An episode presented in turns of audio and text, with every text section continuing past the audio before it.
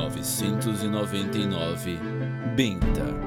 E conhecereis a verdade, e a verdade vos libertará. João, capítulo 8, versículo 32.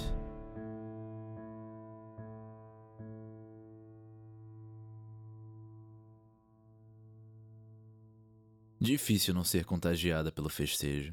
Nem de longe lembrava a típica festa que o conde trazia para a cidade nessa época. Mas os últimos dias tinham sido tão ruins que parecia o melhor evento da sua vida. Conversava com Martim e João sob olhares da mãe, sabendo que incomodava o fato de estar na companhia dos meninos da cidade. A verdade é que as mães proibiam todas as outras meninas de ficarem perto dela, mesmo as beatas que se diziam amigas de Maria. Desde criança tinha a amizade apenas daqueles dois, e mesmo assim ouviu deles mais de uma vez que não era boa para casar. Faziam isso quando a chamavam de Mourinha, ou quando queriam provocar sua ira.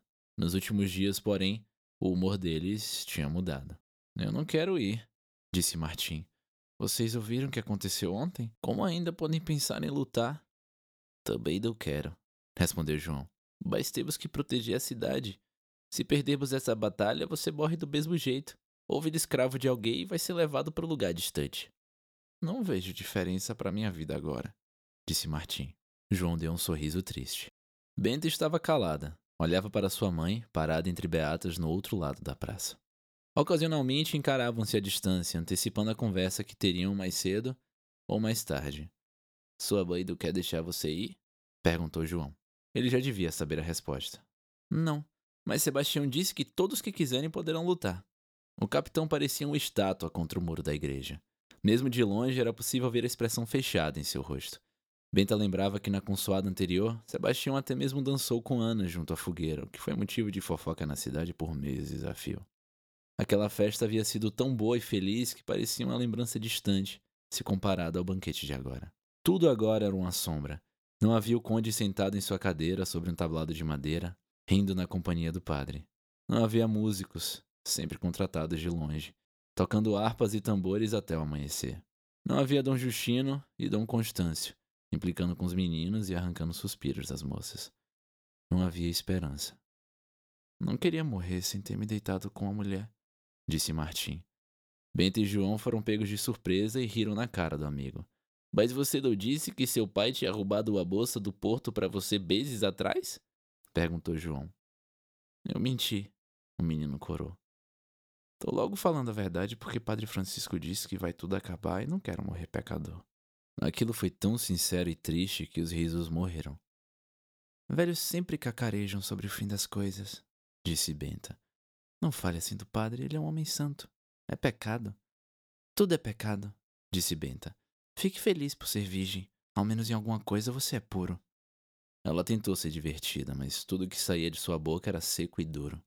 Martim baixou a cabeça, fungou um pouco. João se aproximou do amigo e o abraçou. Vamos tentar roubar um pouco de vinho vai nos dar coragem.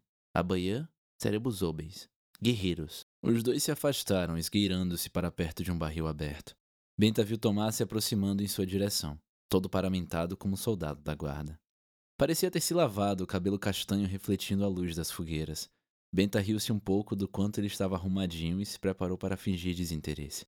Talvez ainda se mostrasse chateada pelo modo como ele agiu com ela na fila das armas. Porém, nesse momento percebeu sua mãe entre a multidão. Caminhava para a igreja, parecendo indecisa. Benta acompanhou-a com olhar. Por fim, Maria parou na frente de Sebastião e começou a falar, gesticulando muito. O que ela pode querer com ele? A resposta veio como um raio e Benta correu até os dois, passando direto por Tomás, que ainda fez menção de falar alguma coisa. Chegou a tempo de ouvir a mãe terminar o que dizia. Só tenho ela no mundo, capitão. Não adianta pedir, mãe, disse Benta, recuperando o fôlego. Se ele me proibir, vou lutar mesmo assim. Sebastião olhou para Benta, surpreso. Está vendo, capitão, com que tenho que lidar? Disse a mãe com os olhos cheios d'água. Benta, você não pode questionar meu comando, disse Sebastião. Se eu disser que não pode ir, você não estará na muralha. Não queria desrespeitar o capitão. Era a pessoa na cidade cuja pele mais parecia com a dela, uma pele escura que atraía olhares e comentários. Mais de uma vez ele ia flagrar espionando os treinamentos, reproduzindo os movimentos dos soldados, e tudo que ele fazia nesses momentos era sorrir. Nunca uma reprimenda. Quando enfim se conheceram, olhou nos olhos dele e viu alguém muito parecido com ela. Mesmo depois que ficou com raiva pelo modo como ele deixou todas aquelas pessoas morrerem do lado de fora, mesmo assim, algo lhe dizia que ele era capaz de compreendê-la. Por favor, capitão, disse, as mãos em súplica. Posso comandar a cidade, Benta, mas não posso desafiar a autoridade de uma mãe, disse ele. Obrigada, capitão. Você tem minha gratidão eterna, respondeu Maria, afagando os cabelos da filha. Benta afastou-a. Eu deveria ter o direito de me proteger. Ela vai desobedecer, capitão, disse Maria. Tem que ser mais duro com ela, caso não siga a sua ordem. Como mãe, peço que seja mais duro. Benta ergueu o rosto para Sebastião, desafiadora. Ela conhecia o rigor imposto sobre seus soldados, sabia que não era um homem delicado, mas não conseguia temê-lo. Você quer ser uma guerreira, menina? Vou tratá-la como tal, disse ele, e Benta chegou a sorrir.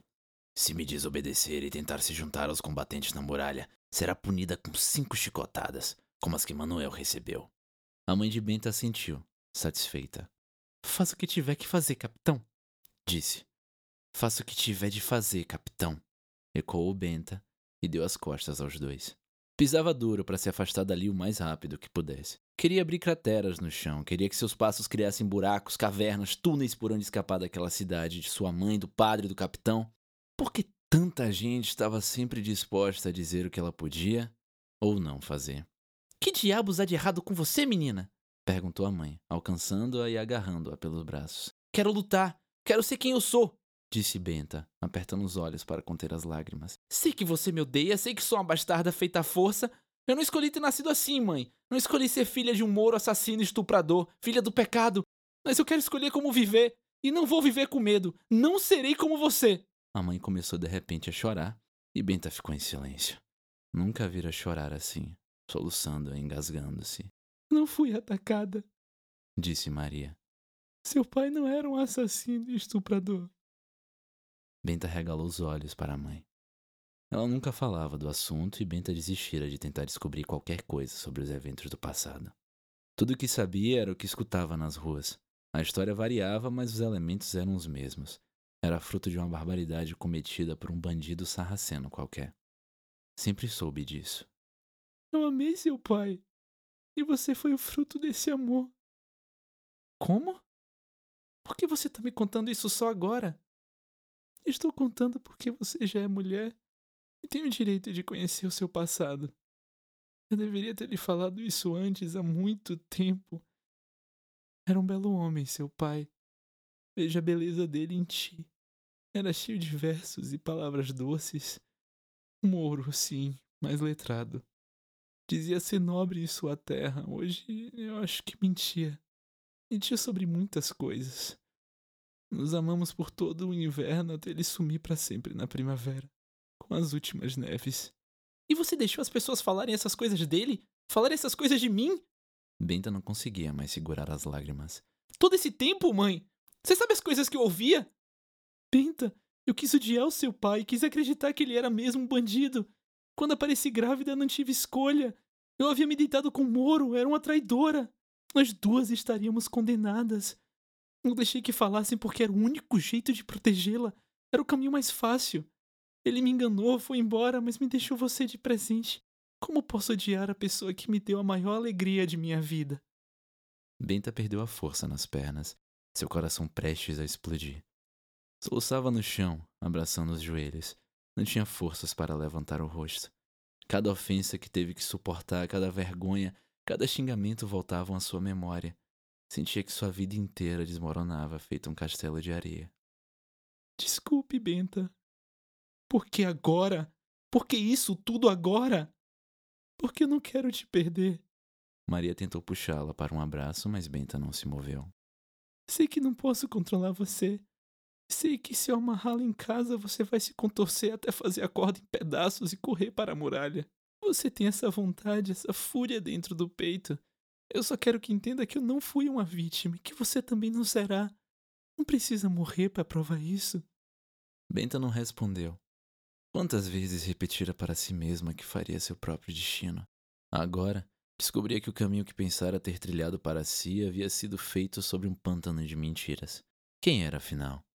Passou a vida inteira se culpando, achando que a violência a havia marcado de algum modo, que sua vontade de lutar era um eco do que a mãe sofrera.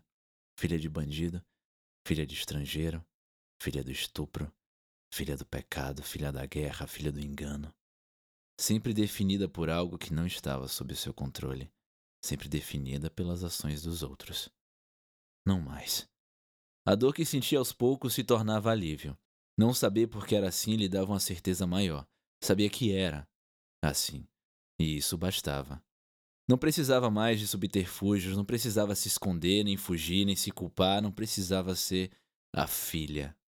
Você me autoriza a lutar? Maria tocou-lhe as mãos. Por favor, Benta. Você me autoriza? A mulher olhou para o outro lado, desolada. Sim. Uma parte de Benta quis agradecê-la. Dizer que estava tudo bem. Uma parte dela queria ir para casa, deitar na cama de palha ao lado da mãe, como fazia nas noites em que tinha sonhos ruins.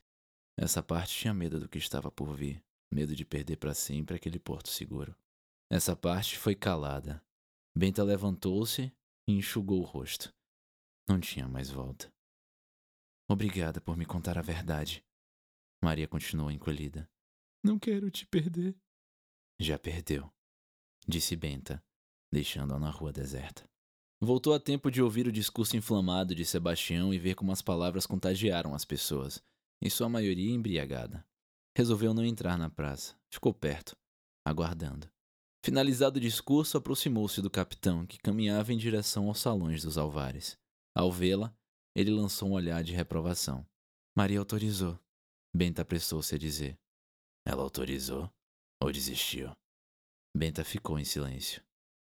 A minha ordem permanece, então, disse ele. Lidarei com as consequências. O capitão a encarou sem raiva nos olhos, com algo parecido com a expressão de quando a pegava espiando os treinos de combate. Então trate ao menos de arrumar uma boa arma.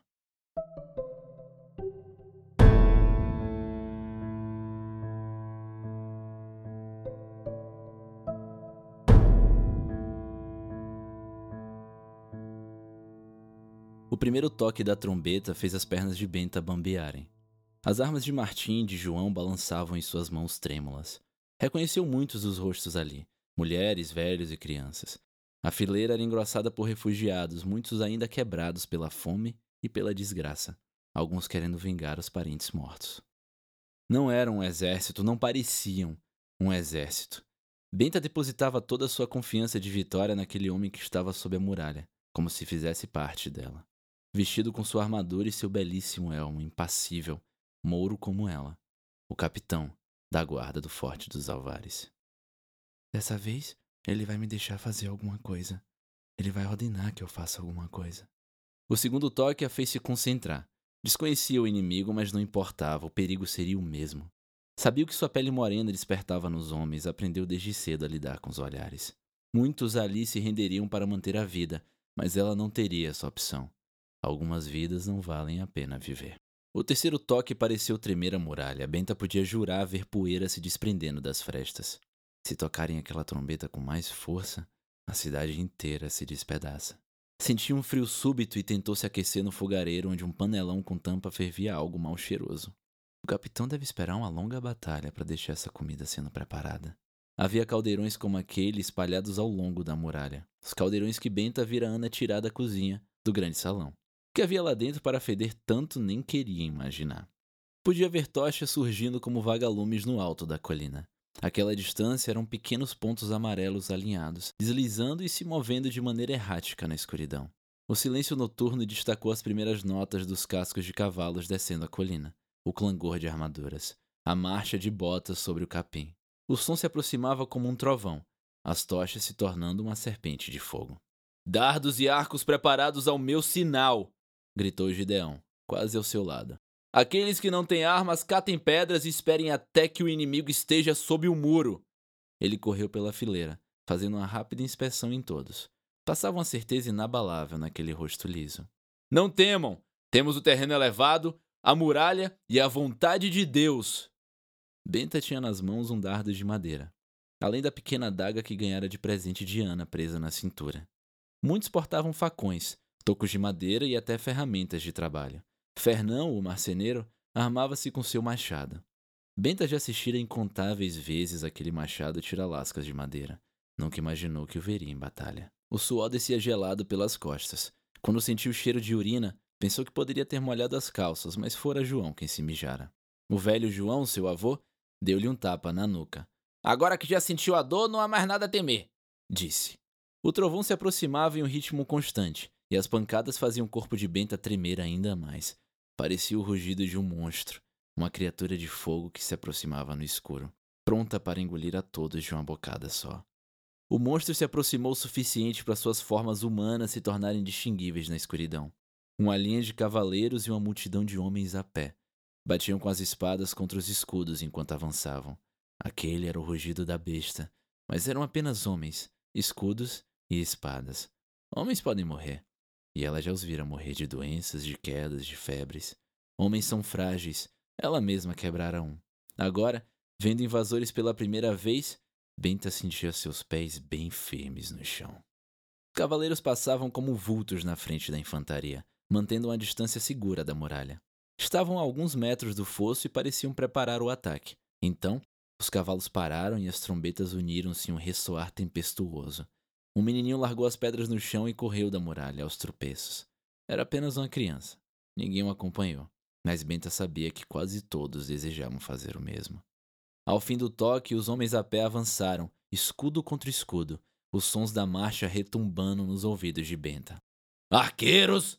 ordenou o capitão. Benta ouviu as flechas unindo dos arcos varando a noite. Eram poucas, a maioria atirada por pequenos arcos de caça dos servos, mas uma fileira inteira de inimigos caiu já nos primeiros passos. Dardos! Agora! Benta arremessou o dardo com toda a força de seu corpo.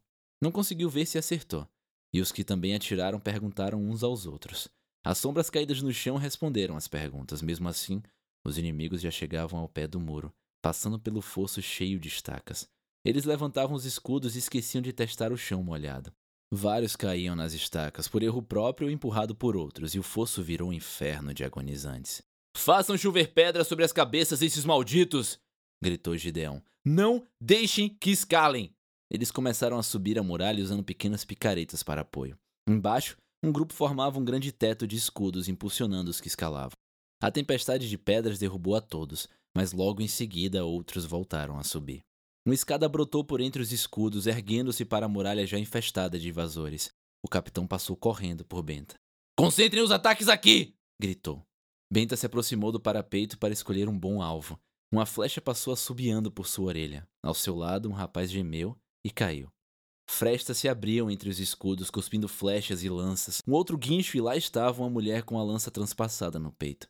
O topo da muralha se enchia de gritos de dor. Benta colheu o dardo que o rapaz deixara cair e o arremessou, cravando-o sob o queixo de um guerreiro que preparava o arco. Viu sangue escorrer de sua boca e olhar surpreso em seu rosto antes de tombar para trás. Alguns dos escaladores conseguiam alcançar o topo, sendo facilmente derrubados com golpes de porrete ou mesmo pedras. Até ali, a luta parecia fácil aos olhos de Benta. A muralha parecia mesmo intransponível. Um par de mãos se pendurou no beiral à sua frente. Benta procurou por dardos ou pedras no chão sem encontrar nada que pudesse usar. O homem já subia à altura do torso, e ela finalmente pôde ver o invasor de perto. Por baixo do capacete de couro surtido, uma cabeleira ruiva se confundia com a barba espessa. Benta lembrou-se de Ana, o mesmo cabelo de fogo, e sacou a adaga. O homem ergueu uma espada curta, tentando apoiar-se na meia com o outro braço. Benta se abaixou a tempo de evitar o golpe e enfiou a lâmina entre aqueles olhos muito azuis. Ele largou a espada e começou a cair lentamente. Tentava puxar a adaga, ainda presa ao crânio do homem que tombava para trás, quando sentiu um impacto em sua axila. Afastou-se do parapeito, a adaga recuperada em mãos, tentando entender a dor intensa que lhe descia pelo braço. Percebeu a flecha enfiada abaixo de seu ombro direito. Ouviu alguém chamar seu nome e viu Tomás correndo para ela. Estava salpicado de sangue, mas Bento o achou mais belo do que nunca. Não preciso que você me defenda, disse, e se deixou cair no chão.